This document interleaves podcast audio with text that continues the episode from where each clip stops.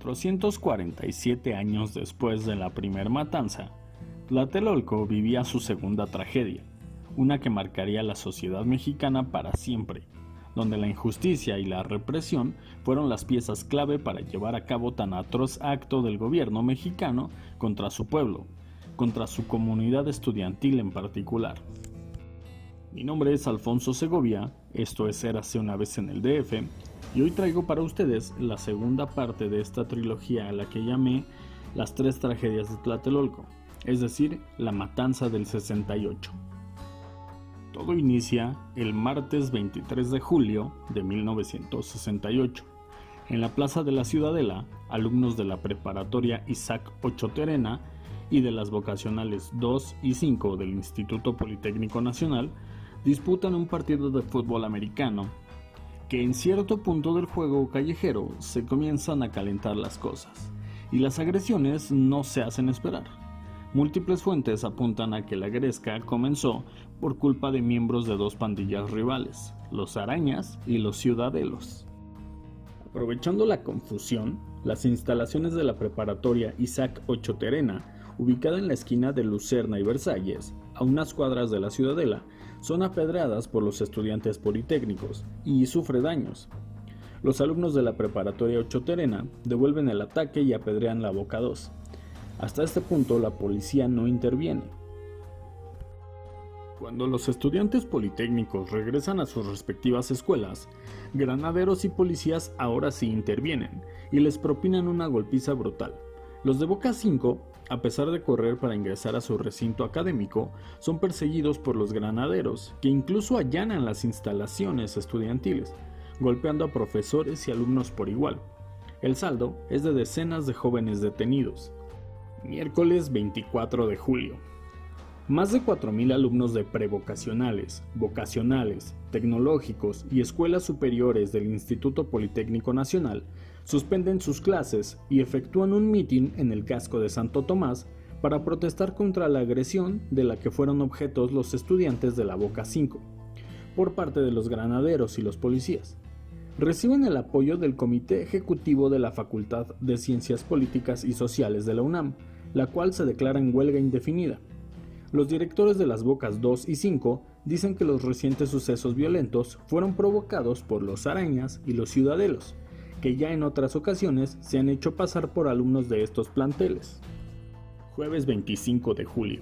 Alumnos del Instituto Politécnico Nacional, encabezados por los líderes de la Federación Nacional de Estudiantes Técnicos, es decir, la FNET, de corte oficialista, se entrevistan con Rodolfo González Guevara, secretario general del Departamento del Distrito Federal, para anunciarle que al día siguiente realizarán una marcha en protesta por la agresión policíaca contra estudiantes de la Boca 5 y en la Facultad de Ciencias Políticas y Sociales de la UNAM. Durante el desarrollo de una asamblea, los alumnos sorprenden a un policía militar con volantes impresos de la Facultad de Filosofía, es decir, descubrieron a un militar infiltrado en las asambleas. Viernes 26 de julio. La FNET declara que su manifestación se desarrolló pacíficamente y que en ella se infiltraron provocadores que pertenecen a la Juventud Comunista.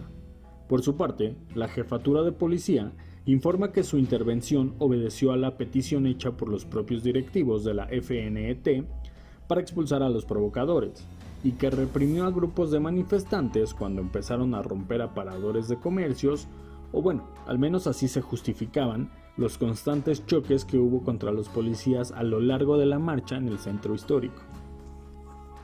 Sábado 27 de julio.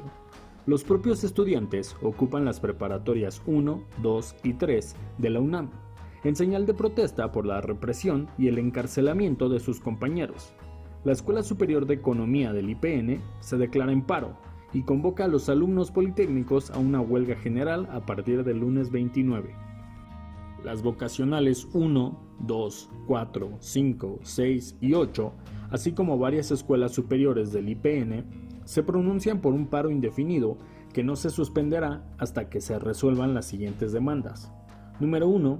Renuncia del jefe y subjefe de la Policía Preventiva del Distrito Federal, los generales Luis Cueto Ramírez y Raúl Mendioyela Cerecedo, respectivamente. Y 2 Extinción del cuerpo de granaderos. Asimismo, los estudiantes del IPN desconocen a la FNET. Lunes 29 de julio. Estudiantes de la Prepa 7 bloquean la avenida de la Viga y aprenden a dos policías, mientras que en Nonoalco, alumnos de la Boca 7 capturan camiones y bloquean avenidas. Entre tanto, la Prepa 1 acuerda hacer un paro indefinido, acción a la que se suman las vocacionales 2, 4 y 7. El secretario de Educación Pública, Agustín Yáñez, decide suspender clases en el Politécnico hasta que la situación se normalice. Esa noche hay violentos choques entre estudiantes y granaderos en las prepas 1, 2 y 3. Martes 30 de julio. Luis Echeverría, entonces secretario de Gobernación, solicita al presidente Gustavo Díaz Ordaz, que estaba de gira en Jalisco, la intervención del ejército, argumentando que el país está al borde del desastre por culpa de los estudiantes y que la policía es impotente para someter a los estudiantes. Díaz Ordaz da luz verde. Los soldados salen de sus cuarteles a bordo de jeeps militares y tanques ligeros para tomar escuelas, y en la madrugada irrumpen en las preparatorias 1, 2 y 3. La preparatoria número 1, o sea, el Colegio de San Ildefonso, es refugio de varios contingentes estudiantiles, y la orden es clara, entrar a como dé lugar. Así que el ejército hizo volar la puerta con un disparo de bazooka. El resultado son cerca de 400 estudiantes heridos y cientos de detenidos. Horas después, en Ciudad Universitaria, Javier Barro Sierra, el rector de la Universidad Nacional Autónoma de México, iza la bandera nacional a media asta por la violación a la autonomía universitaria. En un discurso ante la comunidad universitaria dice, Hoy es un día de luto para la universidad. La autonomía está amenazada gravemente. Quiero expresar que la institución, a través de sus autoridades, maestros y estudiantes, manifiesta profunda pena por lo acontecido. La autonomía no es una idea abstracta, es un ejercicio responsable que debe ser respetable y respetado por todos. Además del bazucazo, la policía toma otra prepa, la Prepa 5, así como la Vocacional 5 del Instituto Politécnico Nacional. Jueves 1 de agosto. Se realiza una marcha de 80.000 personas de insurgentes a Félix Cuevas y de regreso a Ciudad Universitaria. Barros Sierra señala, sin ánimo de exagerar, podemos decir que se juegan en esta jornada no solo los destinos de la universidad y del Politécnico, sino las causas más importantes, las más entrañables para el pueblo de México. Viernes 2 de agosto. Con representantes de la Universidad Nacional Autónoma de México, el Instituto Politécnico Nacional, el Colegio de México, la Escuela Nacional de Agricultura de Chapingo, la Normal Superior, la Universidad Iberoamericana, la Universidad La Salle, y otros centros educativos del interior de la República, se constituye el Consejo Nacional de Huelga, CNH por sus siglas, bajo tres principios. 1. Solo estarán representadas las escuelas en huelga, no en paro activo. 2. Habrá tres representantes por escuela, elegidos en asamblea. 3. No se admite la representación de federaciones, confederaciones, partidos o ligas, solo de escuelas. Su formación es en respuesta a los acontecimientos en contra de la comunidad estudiantil, como la intervención del ejército en un enfrentamiento entre los alumnos de las vocacionales 2 y 5 del IPN y la preparatoria Isaac Ochoterena incorporada a la UNAM, con la aprehensión de los estudiantes de las tres escuelas y la destrucción que causó el ejército en la puerta de la escuela preparatoria de San Ildefonso por medio de un bazucazo. Así pues, se da a conocer el primer desplegado del CNH en el que se incluyen los seis puntos de su pliego petitorio. 1. Libertad a los presos políticos. 2. Destitución de los jefes de la policía y de los granaderos. 3. Extinción del cuerpo de granaderos. 4. Derogación de los artículos 145 y 145 bis del Código Penal Federal relativos al delito de disolución social. 5 Indemnización a los familiares de los muertos y heridos desde el inicio del conflicto. 6. Deslinde de responsabilidades de los actos de represión y vandalismo por parte de las autoridades mediante la policía, los granaderos y el ejército. Lunes 5 de agosto. En protesta por la represión policíaca que han sufrido en los últimos días, 100.000 estudiantes del IPN, de la UNAM y de la Escuela Nacional de Agricultura de Chapingo, entre otros centros educativos, llevan a cabo, sin incidentes y sin la presencia policíaca, una manifestación desde Zacatenco hasta el casco de Santo Tomás. Martes 27 de agosto. A este punto, las marchas y las asambleas del Consejo Nacional de Huelga han sido diario. Pero este día, aproximadamente 400.000 asistentes llegan a Paseo de la Reforma, a los alrededores del Museo Nacional de Antropología, y a las 5 de la tarde parten hacia el Zócalo, al que arriban hasta las 9 de la noche. Al llegar al frente de Palacio Nacional, la multitud grita a coro consignas en contra de Díaz Ordaz. La que más sonó fue alguna que gritaba, sal al balcón, chango sicón. Los asistentes permanecieron en la explanada hasta la una de la mañana, donde por altavoces se les pidió que se retiren, no una, no dos, sino tres veces. El contingente hizo caso omiso del ejército. Entonces, el ejército y la policía, apoyados por seis tanques ligeros y un centenar de patrullas, entran en acción, y bajo la amenaza de golpearlos y detenerlos, logran dispersar el contingente. Tras casi un mes de constantes choques entre ambos bandos, el domingo 22 de septiembre se vive una intensa refriega de seis horas en las inmediaciones de la vocacional 7 en Tlatelolco, cuyo saldo es de numerosos detenidos, golpeados e intoxicados por gas lacrimógeno. Según las cifras oficiales, también hay un granadero muerto por un balazo calibre 45. Un grupo de enmascarados ataca con metralletas la Preparatoria 4, ubicada en la Avenida Observatorio. En Tacubaya, el estudiante Germán Álvarez Díaz de León, representante de ese plantel ante el Consejo Nacional de Huelga, resulta herido martes 24 de septiembre. Tras 12 horas de intensas agresiones, los granaderos, el ejército y un grupo de agentes especiales toman por sorpresa la vocacional 7 en Tlatelolco. También ocupa la unidad profesional Zacatenco del IPN y las vocacionales 3 y 6. Su intento por hacerse con el casco de Santo Tomás fracasa, pues los estudiantes repelen el ataque. Domingo 29 de septiembre el Consejo Nacional de Huelga declara que continuará su lucha de forma pacífica hasta obtener la solución a su pliego petitorio, y anuncian que el próximo 2 de octubre se realizará en punto de las 5 de la tarde un mitin en la Plaza de las Tres Culturas en Tlatelolco, seguido de una marcha hacia el casco de Santo Tomás. Al día siguiente, el ejército entrega y desocupa las instalaciones de Ciudad Universitaria. Miércoles 2 de octubre de 1968. Gilberto Guevara Niebla, Luis González de Alba y Anselmo Muñoz, portavoces del Consejo Nacional de Huelga, se reúnen por primera vez en la casa del rector Barro Sierra, con Andrés Caso y Jorge de la Vega Domínguez, representantes presidenciales, y así se inician las negociaciones para establecer el diálogo entre los estudiantes en huelga y el gobierno. La reunión termina al mediodía con la propuesta de los representantes presidenciales de continuar las pláticas al día siguiente en Casa del Lago. El CNH resuelve que esa tarde sí se realizará el mitin en la Plaza de las Tres Culturas en Tlatelolco, pero se suspenderá por considerarla peligrosa la manifestación hacia el final que se dirigiría al casco de Santo Tomás, que por cierto todavía estaba ocupado por el ejército. Además, se pide a los miembros del CNH que por razones de seguridad no se presenten en el balcón del tercer piso del edificio Chihuahua, donde únicamente deberán estar los oradores y el maestro de ceremonias. Por último, se leen los discursos para que se aprueben. Bajo un cielo nublado, el mitin da comienzo. Unas 10.000 personas llenan la Plaza de las Tres Culturas. La multitud está conformada no solo por estudiantes, sino también por padres de familia, niños, vecinos, vendedores ambulantes y curiosos.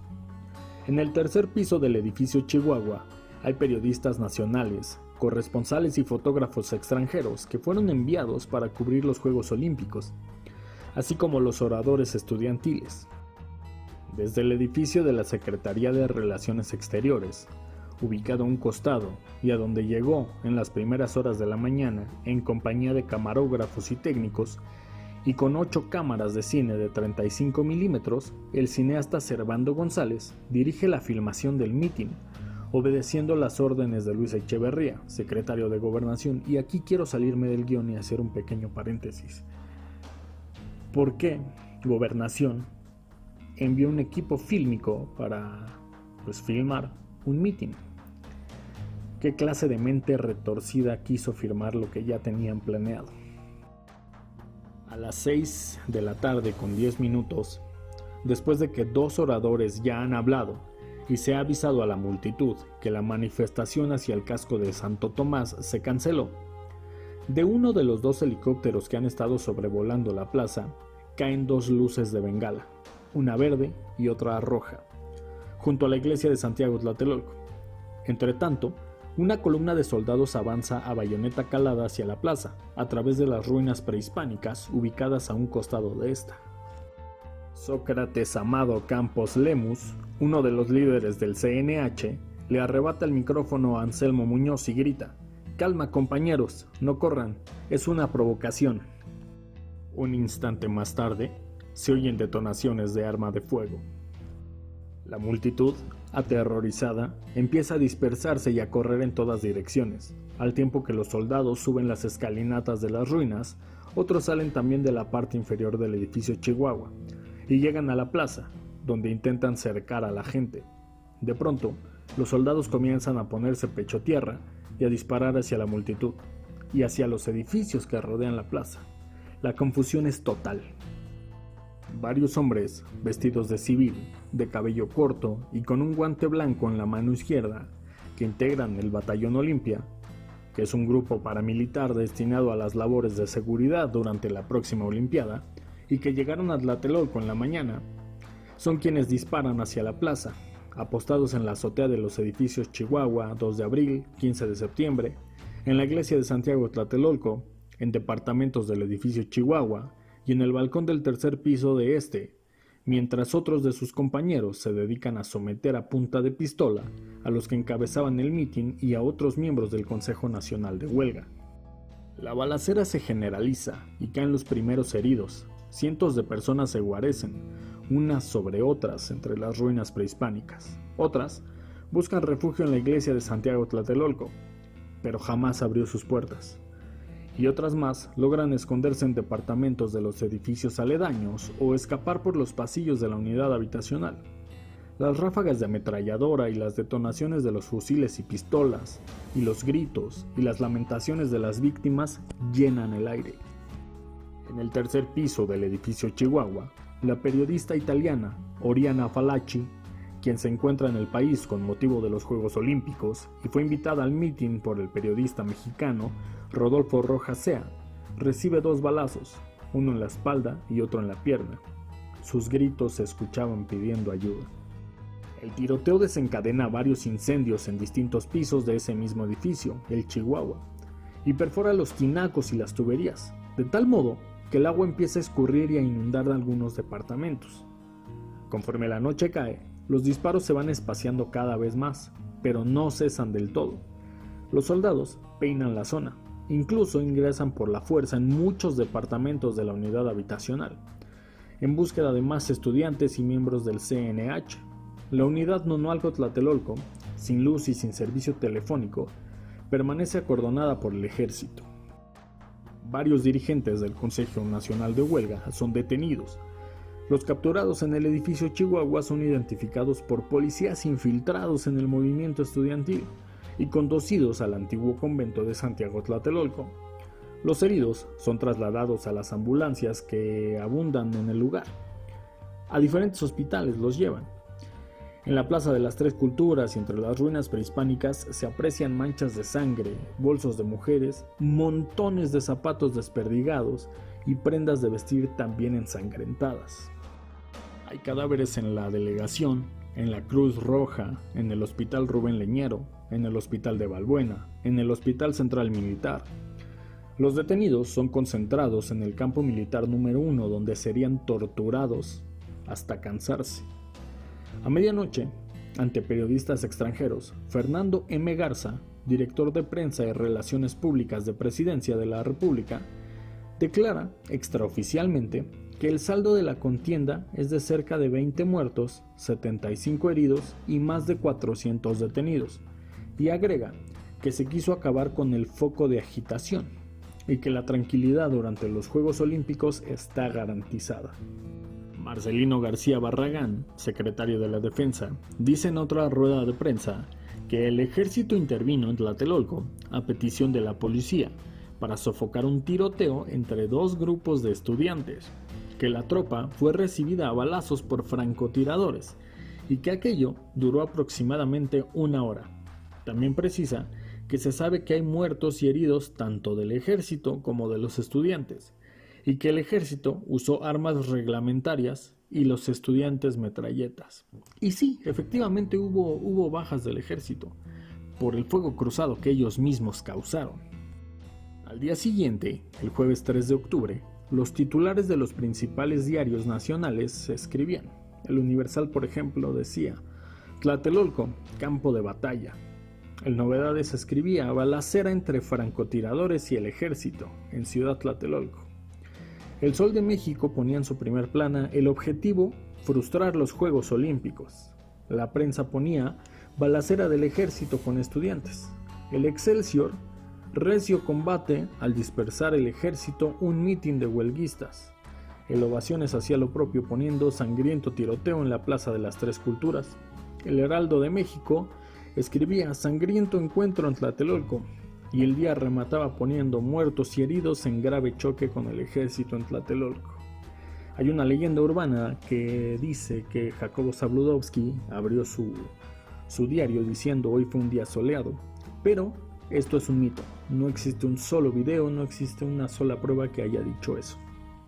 La unidad Nunualco Tlatelolco continúa acordonada por el ejército, y al igual que en la madrugada siguen los cateos y detenciones en los edificios que rodean la Plaza de las Tres Culturas. Algunos vecinos, asustados y temerosos, abandonan sus departamentos. A las afueras de la delegación, del Servicio Médico Forense, de la Cruz Roja, del Hospital Rubén Leñero, del Hospital de Balbuena, de la Jefatura de Policía y de la Procuraduría del Distrito y Territorios Federales, se agolpa la gran cantidad de personas en busca de sus parientes o amigos muertos o heridos o detenidos que simplemente se hayan desaparecidos. Las cifras hasta el día de hoy son confusas, o tal vez jamás sabremos las cifras. Según el presidente Díaz Ordaz, fueron 26 muertos. Según el general Alfonso Corona, jefe del Departamento del Distrito Federal, fueron 38 muertos y entre ellos el cadáver de un niño de 12 años dentro de su casa, un departamento del edificio Chihuahua. Esto lo escribió en una carta en 1968, carta que años más tarde la revista Proceso la haría pública. Según John Roda, periodista de The Guardian, fueron 500 muertos, pero no especifica de dónde realmente concluyó esa cifra. De acuerdo con documentos desclasificados, la Embajada de Estados Unidos en México cifró entre 150 y 200 las personas que perecieron en la matanza del 2 de octubre, como lo escribió Elena Poniatowska en la noche de Tlatelolco. Todavía fresca la herida, todavía bajo la impresión del mazazo en la cabeza, los mexicanos se interrogan atónitos y no cuadran los muertos. Y bueno, Cierro este capítulo tan largo porque pues no podía ser de otra forma, citando a Díaz Ordaz, alias La Changa, y los dejo que su criterio sea el juez de este acto tan vil. Pero de lo que estoy más orgulloso de esos seis años es del año 1968, porque me permitió servir y salvar al país. Les guste o no les guste, con algo más que horas de trabajo burocrático, poniéndolo todo, vida, integridad física, peligros, la vida de mi familia, mi honor y el paso de mi nombre a la historia, todo se puso en la balanza. Afortunadamente, salimos adelante. Gustavo Díaz Ordaz, en referencia a los actos de 1968 en Tlatelolco. Esto es Ser hace una vez en el DF. Mi nombre es Alfonso Segovia. Les agradezco mucho por escuchar esta crónica que si bien es la más larga del canal, creo que no podíamos hacerla de otra manera. para entender lo que pasó teníamos que revisitar el día a día previo a este 2 de octubre. Todos los créditos para la realización de este guion son gracias a la Gaceta UNAM y su espectacular suplemento especial de los sucesos de 1968. Les dejaré el link en el Instagram por si quieren leer los 24 suplementos, porque son 24 números al respecto. Ahí está todo perfectamente detallado y, bueno, como les repito, este guion está basado en esos 24 suplementos que están espectaculares. Recuerden compartirlo si les gusta, eso ayudaría a que sigamos creciendo. Eh, darle like a la página de Facebook, darle like en, Instagram. Como les digo, tanto en Instagram como en Facebook les voy a dejar el link por si quieren leer los 24 números de, de Gaceta UNAM donde se habla de esto. Y pues bueno, les agradezco mucho.